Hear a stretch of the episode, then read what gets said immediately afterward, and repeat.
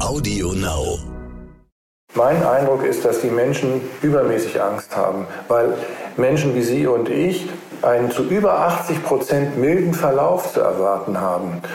Und mein Eindruck ist, dass die Haltung und die Angst dem nicht angemessen ist. Wenn Frau Merkel sagt, es ist ein zerbrechliches System, dann schürt sie damit Angst. Schürt die Bundeskanzlerin Angst?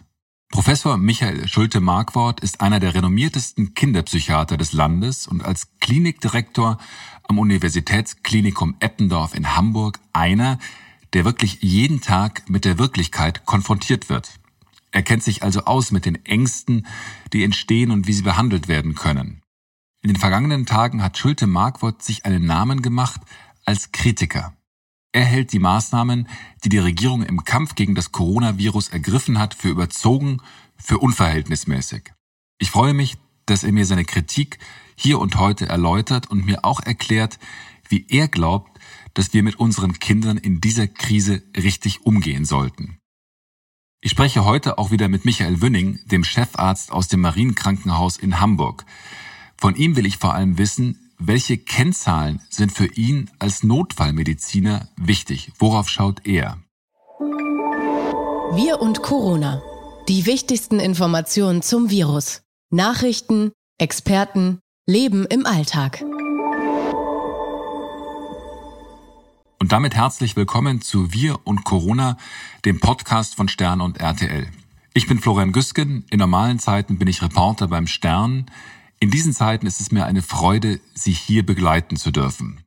Denn in dieser Krise ist jede Woche anders. Ich habe etwa das Gefühl, dass sich die Stimmung wieder stark dreht. Erst, so scheint es, standen wir alle unter dem Corona-Schock. Das war eine Phase der großen Einheit, des Zusammenrückens, des Wunderns. Ups, ich sitze jetzt im Homeoffice, was passiert da, wie gehe ich damit um?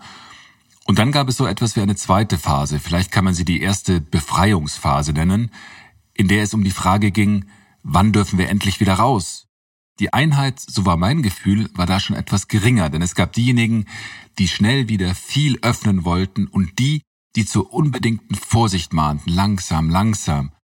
Jetzt habe ich das Gefühl, gibt es so eine Art dritte Phase, in der wieder viel differenzierter diskutiert wird, in der wieder viele unterschiedliche Interessen aufeinanderprallen. Da sind die Kita-Eltern, die zurück wollen zur Normalität. Da sind die Besitzer großer und kleinerer Geschäfte, die unterschiedliche Interessen haben. Da sind die radikalen Freiheitsfans, die jetzt auf eher staatsgläubige Menschen treffen, alt auf jung. Der politische Streit, finde ich, wird komplizierter und die Frage immer drängender. Wie viel Eigenverantwortung kann, wie viel Eigenverantwortung muss auch jeder in dieser Krise übernehmen? Und jetzt freue ich mich sehr, mit Michael Schulte-Markwort sprechen zu dürfen. Der Professor ist sicher einer der renommiertesten Kinder- und Jugendpsychiater des Landes.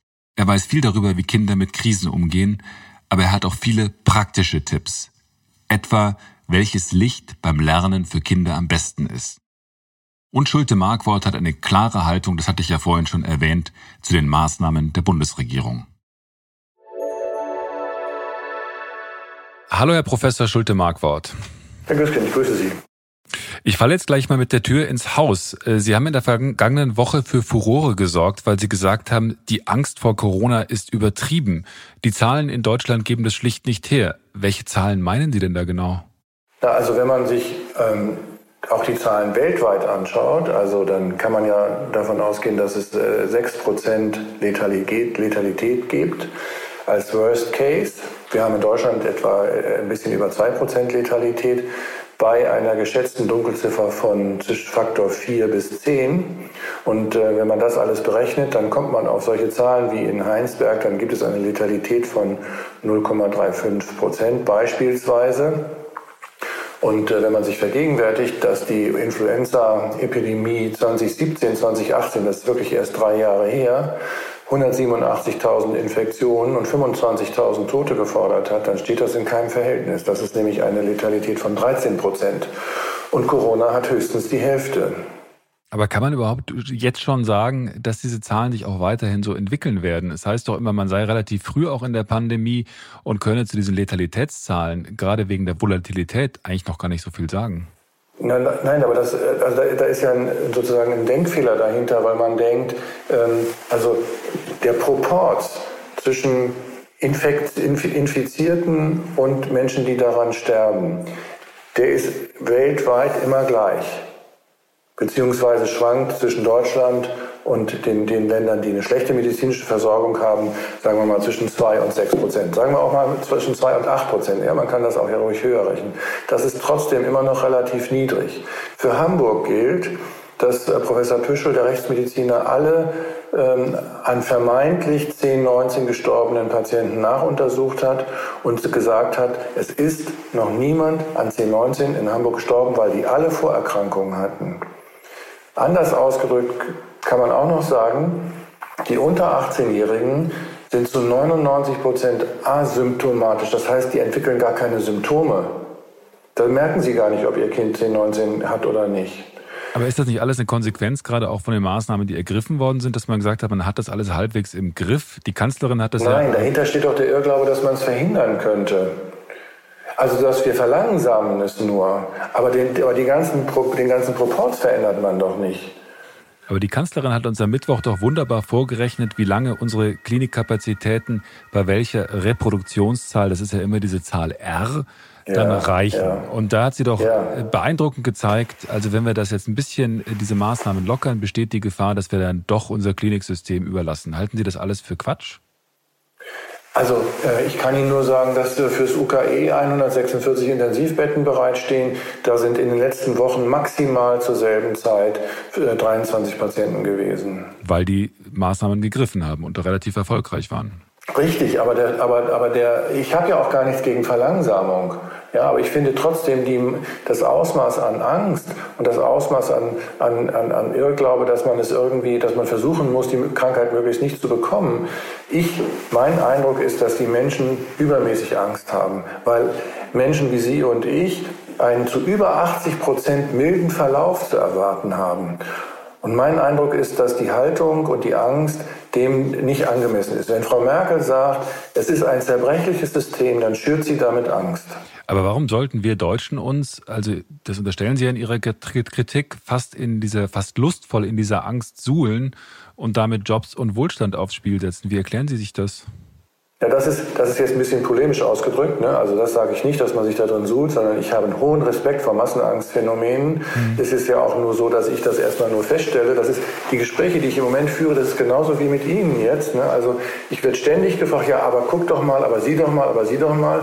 Und wenn ich dann dabei bleibe und auch mit den ganzen Argumente aufzähle, dann ist es am Ende in der Regel so, dass mein Gegenüber sagt, ja, eigentlich ist das irgendwie richtig. Ich weiß auch gar nicht, warum ich so von Angst ergriffen bin. Und deswegen halten Sie den Masken, diesen Mundschutz auch für übertrieben und sinnlos in dem Fall? Also ist nicht, nein, wir machen das in der Klinik schon, ja, weil das eine UKE-Vorgabe ist. Aber der Mundschutz, wenn Sie sicher, also wenn Sie den Sicherheitsabstand einhalten, und darum kümmern wir uns sehr, dann äh, ver verringern Sie die Infektionsrate ja sehr. Aber wir können die Krankheit nicht verhindern.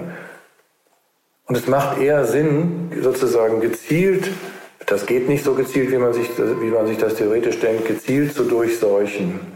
Wir brauchen ja so schnell wie möglich eine Herdenimmunität. Und die Zahlen, die bisher gelaufen sind, die sagen nur, dass wir viel zu viele Kapazitäten freihalten, die wir tatsächlich nicht nutzen. Und ich muss, ich finde wirklich auch, dass der Preis des Niedergangs der Wirtschaft auch dafür in keinem Verhältnis steht. Mir leuchtet nicht ein, warum man nicht in allen Geschäften versuchen kann, Mindestabstand einzuhalten. Das verstehe ich überhaupt nicht. Ich verstehe auch nicht, warum wir in den Supermarkt gehen dürfen, aber ins Kaufhaus nicht. Ich verstehe auch nicht, warum Friseure plötzlich nur noch Haare nass schneiden dürfen. Ich verstehe auch nicht, warum Kinder in dieser langsamen Form erst wieder in die Schulen gehen. Ich weiß, dass das Argument dahinter steht, dass sozusagen sie dann eine höhere Infektionsquote haben, die Kinder, und die dann nach Hause tragen. Das weiß ich sehr wohl, aber ähm, nochmal, 80 Prozent milder Verlauf im Erwachsenenalter. Ich bin sehr für Risikogruppenschutz. Aber, das, aber auch da finde ich, bin ich sehr dafür, dass wir Risikogruppen nur dann schützen, wenn sie das auch wollen. Ich spreche mit alten Menschen, die mir sagen, äh, ich habe überhaupt gar keine Lust, äh, mich da dran zu halten, weil wenn ich das jetzt kriege, ist doch okay, dann sterbe ich halt. Außerdem stirbt man nicht automatisch. Aber der, der Schutz der Risikogruppen ist ja zumindest eine Voraussetzung dafür, dass man sagt, äh, dass man das normale Leben wieder anwirft und die Normalität irgendwie lebt.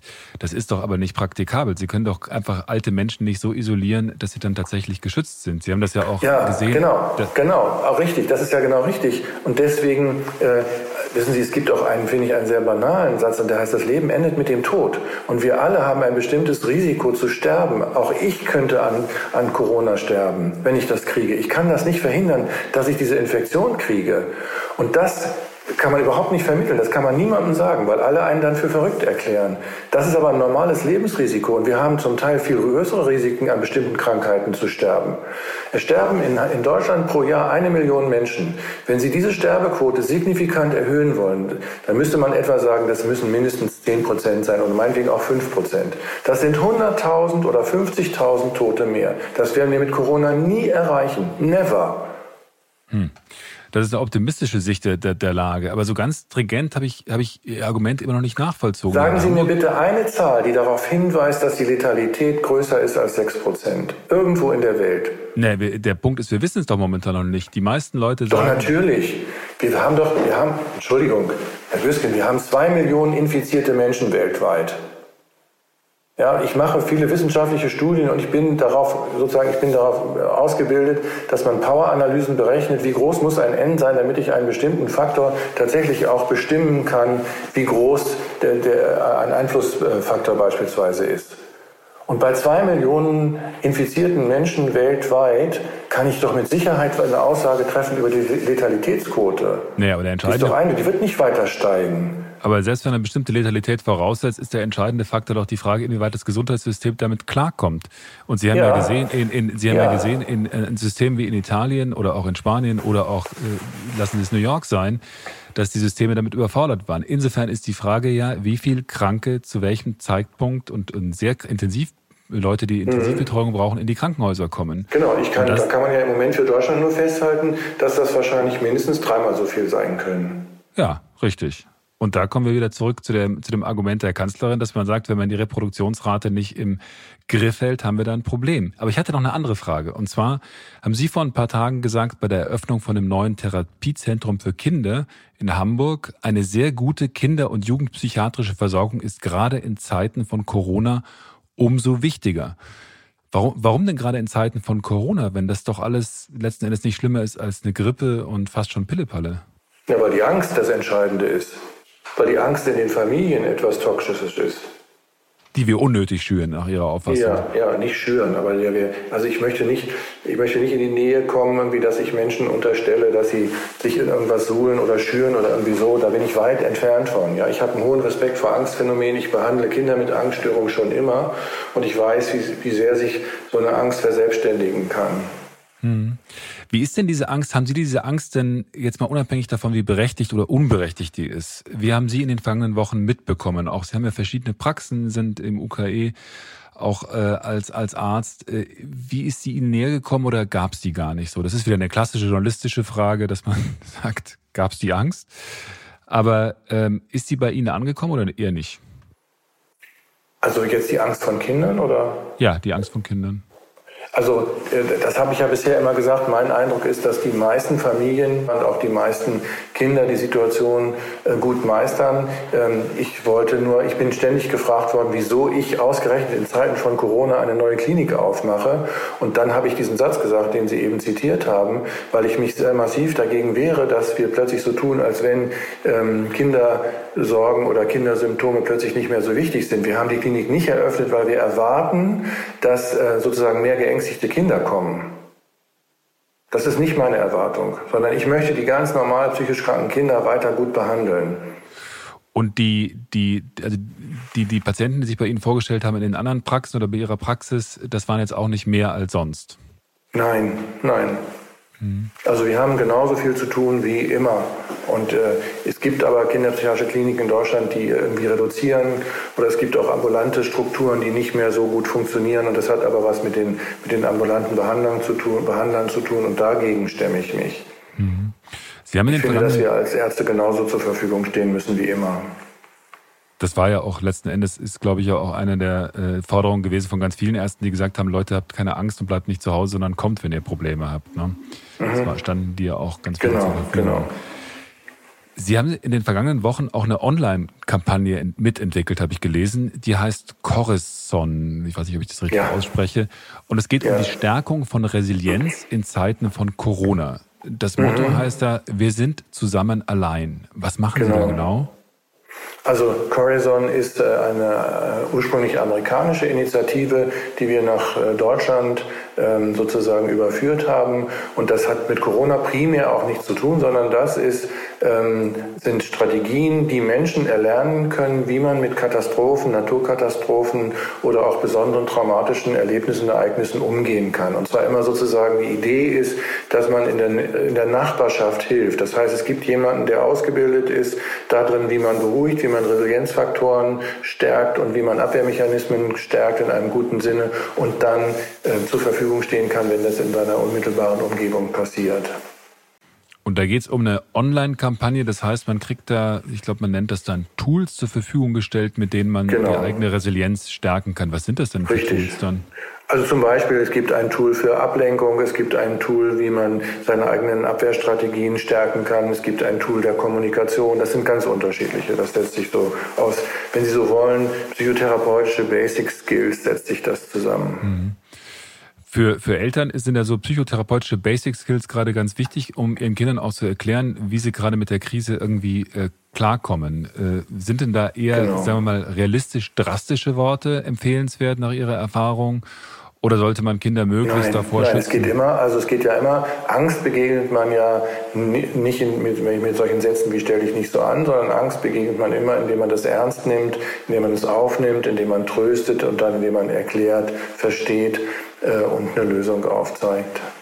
Das heißt dann konkret, ich habe da mit meiner Frau immer wieder den Streit, wie, wie drastisch man jetzt formulieren muss. Äh, was, was ist da eine Maßgabe? Gibt es da so eine generelle Faustregel, wie man sagt, wie sehr muss ich die Tagesschau äh, beschreiben, um meinem Kind ein realistisches Bild von dieser Welt zu vermitteln? Oder wie sehr schaffe ich da Traumata möglicherweise? Ja, das ist eine so wahnsinnig spannende Frage. Ne? Also das Erste, was ich von Eltern ja immer erwarte, ist das, was wir beide am Anfang unseres Gesprächs eben gemacht haben, indem wir uns nämlich erstmal überhaupt darüber klar werden, wie groß ist eigentlich unsere eigene Angst. Ja, und wie viel, wie realistisch ist das eigentlich, was ich gerade wirklich vertrete? Ähm, und ähm, weil man immer davon ausgehen kann, dass man die eigene Angst auch auf die Kinder überträgt. Und wenn man sich darüber im Klaren geworden ist, was die eigene Haltung ist und was ähm, geht, dann äh, kann man sich auch den Kindern zuwenden und dann kann man es mit ganz normalen Worten erklären. Aber ich würde nie dramatisieren, ich würde auch nie bagatellisieren. Mhm. Das heißt, die Erwachsenen müssen erstmal mit ihrer eigenen Angst klarkommen, bevor sie dann mit den Kindern darüber reden können, was eigentlich der Sachverhalt ist. Sie haben sich ja viel auch mit ähm, Lernen beschäftigt, auch mit den, den Umständen von Lernen. Was ich da besonders interessant finde, ist die Tatsache, dass Sie eine Empfehlung geben, wie man vor allem mit Licht umgehen sollte. Ähm, das finde ich, fand ich einen total faszinierenden Aspekt, weil gerade viele Eltern ja ihre Kinder auch zu Hause unterrichten äh, und da möglicherweise das Licht recht funzelig ist. Welche, welche, welche Auswirkungen hat denn Licht auf mein Lernverhalten und besonders das von Kindern?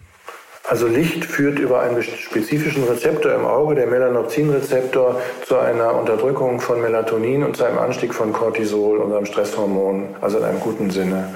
Und ähm, das, äh, dieser Effekt tritt etwa nach zweieinhalb Minuten ein und dann ist man wacher und sozusagen konzentrationsfähiger. Und die Untersuchungen, die wir gemacht haben, haben gezeigt, dass die Kinder unter den richtigen Lichtverhältnissen, also 6000 Kelvin, relativ hoher Blauanteil, sich signifikant besser konzentrieren können, besser lesen können, besser rechnen können.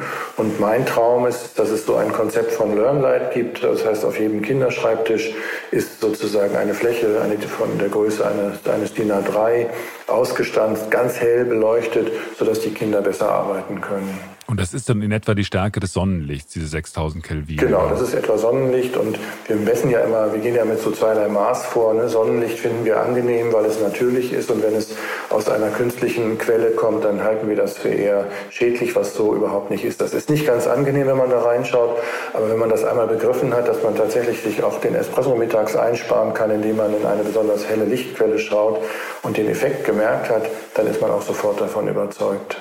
Mal eine äh, dumme Frage, wo kriege ich denn eigentlich so ein 6000 Kelvin Licht? Wo steht das denn drauf, dass, wie viel Kelvin so ein Licht ja, so ein, also es, es, gibt ja Tageslichtleuchten für Pflanzen, die, die schaffen das in der Regel nicht. Solche Leuchten gibt es nicht wirklich. Also ich bin mit einem Hamburger Leuchtenplaner, dem Herrn Schlotfeld, unterwegs und wir, deshalb, daher kommt dieses Konzept äh, LearnLight. Wir versuchen das äh, gerade umzusetzen, aber das gibt es noch nicht wirklich. Hm.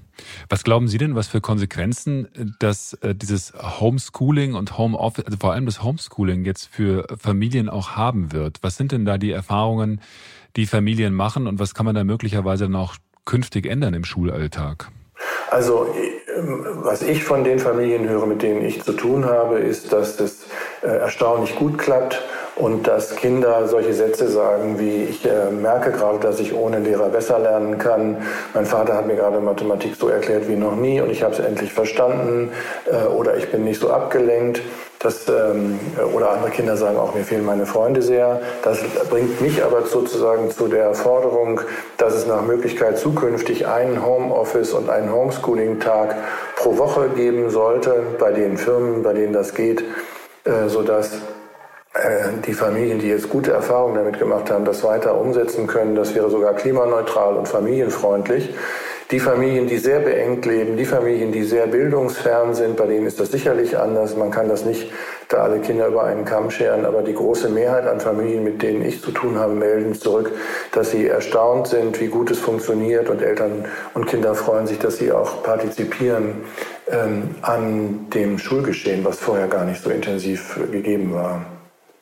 Weil die Kinder plötzlich Freiheiten haben, ihren eigenen Schultag so zu gestalten, wie sie das vielleicht auch von ihrem Rhythmus für richtig halten und auch für, für ihre Lernfähigkeit am besten ist. Ja, und weil sie, also weil sie dann auch äh, sozusagen Eltern dann viel disziplinierter sind, als sie das je gedacht hätten. Das Problem ist ja wahrscheinlich weniger die, der Arbeitgeber, der dann den einen Tag die Woche das Homeoffice erlaubt, sondern vielmehr die Schule, die sagt, okay, die Kinder, wir machen nur noch vier Tage Unterricht und einen Tag, vielleicht den Mittwoch, machen wir frei. Das wäre ja eine Revolution fürs Schulsystem. Ja, ich halte das auch leider für sehr unrealistisch, aber ich würde mich sehr darüber freuen, wenn Schule, wenn die Schulen gerade merken, dass sie mit mehr Flexibilität mehr Lernerfolge erzielen. Hm. Sie haben ja vorhin schon beschrieben, dass äh, die meisten Kinder, mit denen Sie zu tun hatten, äh, relativ resilient äh, auch reagiert haben auf diese, diesen Corona-Zustand, dass sie sich also gut angepasst haben. Was sind denn die Rückmeldungen, die Sie gerade gekriegt haben von Kita-Eltern? Weil für die ist das ja möglicherweise auch nochmal eine besonders anstrengende Situation, weil Kleinkinder sich ja eben nicht tatsächlich selbst beschäftigen können, sondern immer irgendwie Aufmerksamkeit brauchen. Ja, das ist natürlich viel, viel anstrengender. Vor allen Dingen sagen diese Eltern, es ist so anstrengend, dass ich mein Kind nicht mit anderen Kindern zusammenlassen darf. Klammer auf, was äh, epidemiologisch äh, unsinnig ist aus meiner Sicht, Klammer zu. Ähm, und dann Eltern äh, zunehmend auch mal Ausnahmen zulassen, wenn die Kleinen dann aufeinander zulaufen und sich umarmen, weil sie sich freuen, dass sie das nicht unbedingt unterbinden, was ich auch für richtig halte. Also für solche Eltern ist es sehr viel anstrengender. Ähm, und äh, die Kinder, diese Kinder sehen sich sehr nach anderen Kontakten, wenn sie nicht Geschwister haben. Mhm. Das ist ja jetzt ein Desaster, dass noch nicht ganz klar ist, wie lange die Kitas geschlossen bleiben. Die Schulen werden ja. jetzt ab Anfang Mai irgendwann mal geöffnet. Ja. Bei den Kitas ist noch unklar, wann das passiert. Äh, das mhm. ist ja, wenn ich Ihnen folgen darf, wahrscheinlich auch aus Ihrer Sicht völlig falsch, oder? Ja, gibt keinen Grund, es gibt kein Rational dafür. Also es sei denn, Sie argumentieren weiter mit dem R-Faktor, den ich für kleiner halte, aber das ist ein anderes. Wie bewerten Sie denn jetzt die äh, Schulöffnung, die angekündigte Schulöffnung? Ist das jetzt ein Schritt, der richtig ist, ähm, der äh, auch von der, von, der, von der Vorgehensweise richtig ist, dass man sagt, man macht das jetzt Schritt für Schritt? Oder hätten Sie gesagt, nee, wir können das eigentlich jetzt Tag sofort von jetzt auf gleich machen? Also nach meinem, nach meinem Dafürhalten, also äh, die Abstandsregeln wird man in Schulen sowieso nicht einhalten können. Wie gesagt, es ist eine Population, die äh, asymptomatische Verläufe hat und wahrscheinlich relativ schnell dann sozusagen durchseucht ist. Wenn man dann die dahinterstehenden Risikogruppen schützt, habe ich damit eigentlich überhaupt gar kein Problem. Also auch bei uns ist es natürlich auf den Stationen so, dass während der Essenssituation wir die Abstandsregeln unter den Jugendlichen und den Kindern einhalten. Aber wenn die im Kontakt untereinander sind, geht das gar nicht. Das wäre auch völlig künstlich. Äh, und wir haben bisher damit überhaupt gar keine schlechten Erfahrungen gemacht. Mhm. Sie haben ja selbst argumentiert, dass wir die, die äh, Risikogruppen schutz, schützen müssen. Äh, haben wir auch empfohlen, dass wir müssten für den Rest des Jahres etwa Großeltern besonders schützen. Wie soll das denn dann konkret gehen? Einfach nicht hinfahren? Na, ich glaube, also ähm, es gibt ja viele ähm, digitale Lösungen, mit denen man sich äh, auch zumindest sehen kann und sich intensiv austauschen kann. Darauf würde ich unbedingt zurückgreifen. Ansonsten finde ich, dass auch bei den Großeltern die Abstandsregel gilt. Die kann man ja auch ein bisschen vergrößern. Ja? Man kann ja auch, je nachdem, wenn man Oma gefragt hat und Opa, was die gerne wollen, das finde ich entscheidend wichtig. Aber wenn die sagen, ja, ich habe auch wirklich Angst, dann bleibt man eben zwei Meter auseinander oder vielleicht auch noch mehr, kann sich aber trotzdem draußen auch mal treffen.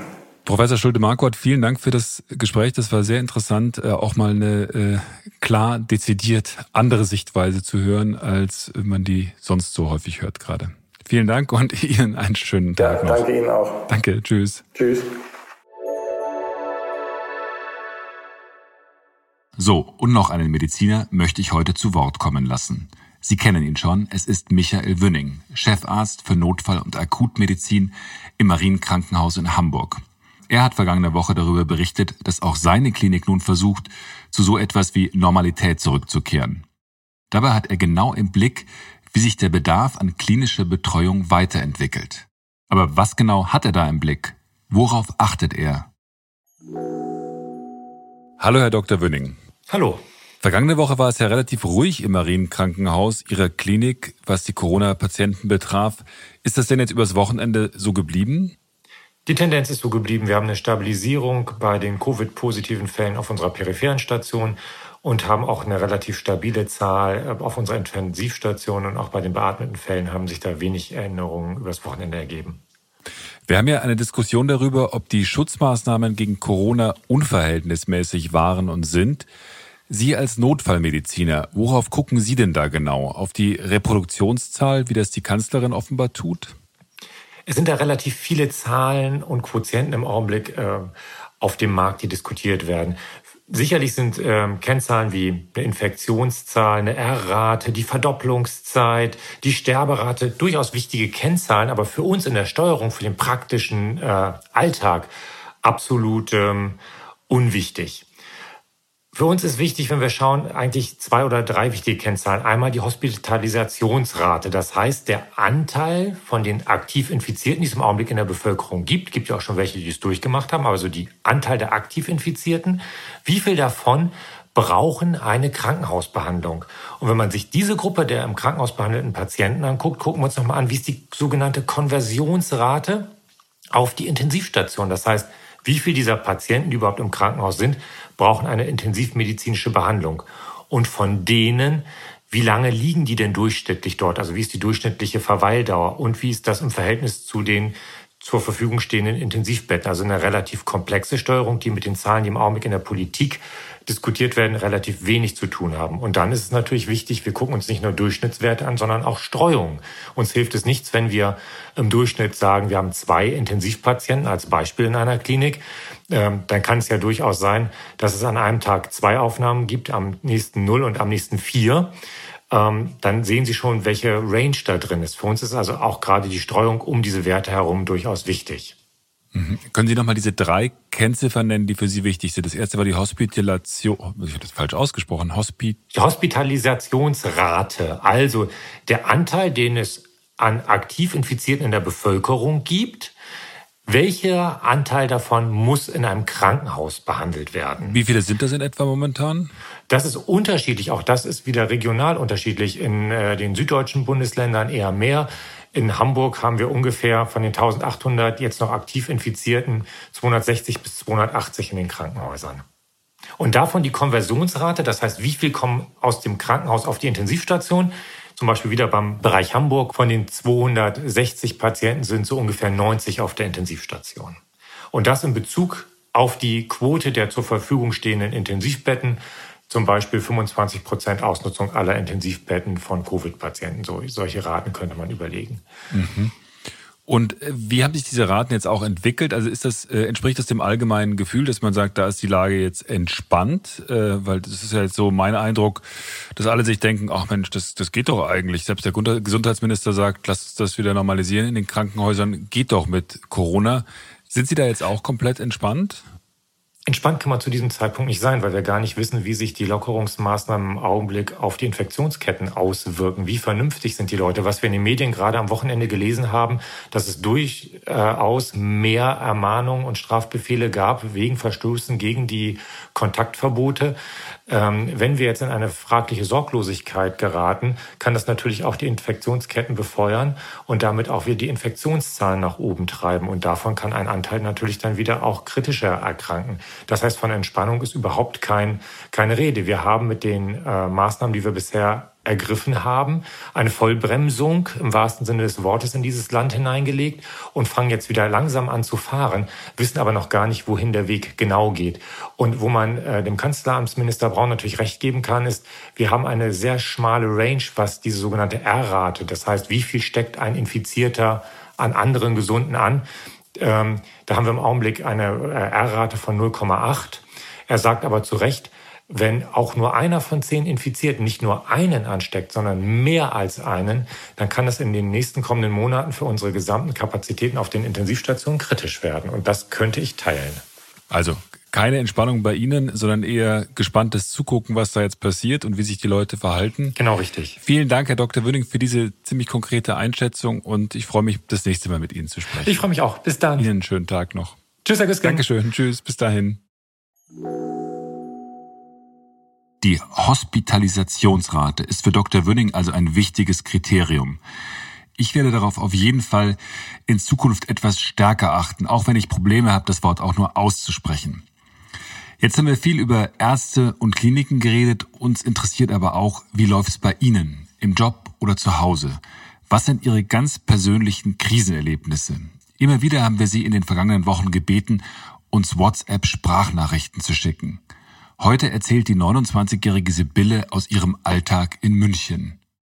Bei uns in München ist die Ausgangsbeschränkung ja schon eine ganze Weile hier. Ähm, ich finde es extrem bedrückend, wenn man hier joggen geht und dann die Durchsagen der Polizei hört, die einen an die Ausgangssperre erinnern und hier Patrouille fahren. Das ist ähm, kein besonders schöner Eindruck. Was mir allerdings sehr gut gefällt aktuell ist, ähm, wie mein Freundeskreis auf diese Situation reagiert. Wir haben äh, neulich einen virtuellen Spieleabend über Skype äh, ausgerichtet. Das war sehr witzig und hat erstaunlich gut geklappt, was man ja doch nicht erwartet hätte. Und ähm, andere Freunde von mir haben eine Corona-Challenge ins Leben gerufen und stellen einem quasi jeden Tag Aufgaben, die man dann mit einem kleinen Video beantworten und erfüllen muss zumindest der Kreativität äh, schadet diese Situation aktuell nicht, was ja auch schön ist. Ganz genau. Einen Vorteil soll diese Krise mindestens haben. So, und zum Schluss gibt's von uns noch eine Neuigkeit. Wenn sich alle in dieser Krise jetzt etwas lockerer machen, etwas strecken, haben wir gedacht, dann machen wir das auch und entschleunigen uns etwas. Und deshalb gibt's ab jetzt nur noch zwei Folgen pro Woche nach wie vor mit einem Gesprächsgast und unserem medizinischen Experten Dr. Michael Wünning. Für uns bedeutet das auch, in diese Folgen fließt dann die ganze Leidenschaft, die wir bisher stärker aufgeteilt haben. Uns würde es sehr freuen, wenn Sie dabei blieben, uns vielleicht sogar abonnieren würden, um ja nichts zu verpassen. Bis zum nächsten Mal wünsche ich Ihnen alles Gute, bleiben Sie gesund oder, wie ich das vor kurzem gehört habe, einen milden Verlauf. Ich freue mich auf das nächste Mal. Bis dahin, tschüss. Wir und Corona. Die wichtigsten Informationen zum Virus. Nachrichten, Experten, Leben im Alltag.